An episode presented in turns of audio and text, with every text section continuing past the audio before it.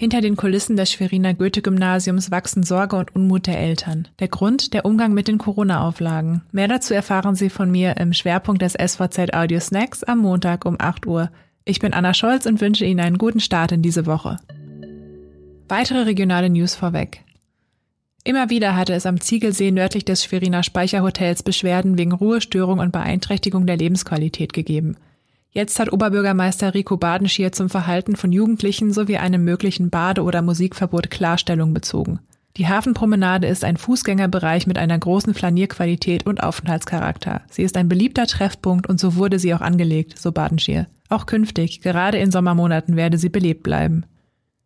Das Gastgewerbe in MV hat die Landesregierung aufgefordert, schnell Klarheit über Möglichkeiten für Weihnachtsfeiern zu Corona-Zeiten zu schaffen.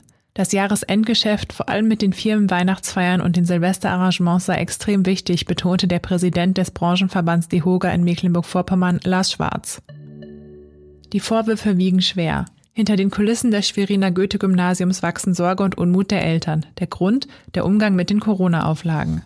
Eltern haben sich sowohl schriftlich als auch am Telefon an die Redaktion unserer Zeitung gewandt. Eine Mutter berichtete, das Zusammenfassen von drei Jahrgangsstufen mit je sechs Klassen ist für uns sehr irritierend. Zum Unterrichtsbeginn treffen sich dann Klassen aus verschiedenen Gruppen im Eingangsbereich und begegnen sich. Vorwürfe, mit denen sich jetzt auch Schulleiter Reinhard Maas auseinandersetzen muss. Sein Kommentar gegenüber unseren Kollegen Wir haben den Sommer über mit allen Lehrern und dem Gesundheitsamt unser Konzept abgestimmt und setzen es richtig um. Mehr werde ich dazu nicht sagen.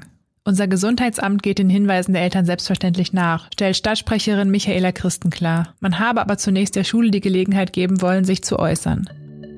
Das war der SVZ Audio Snack. Alle Artikel zum Nachlesen und Nachhören gibt es auf svz.de slash audiosnack.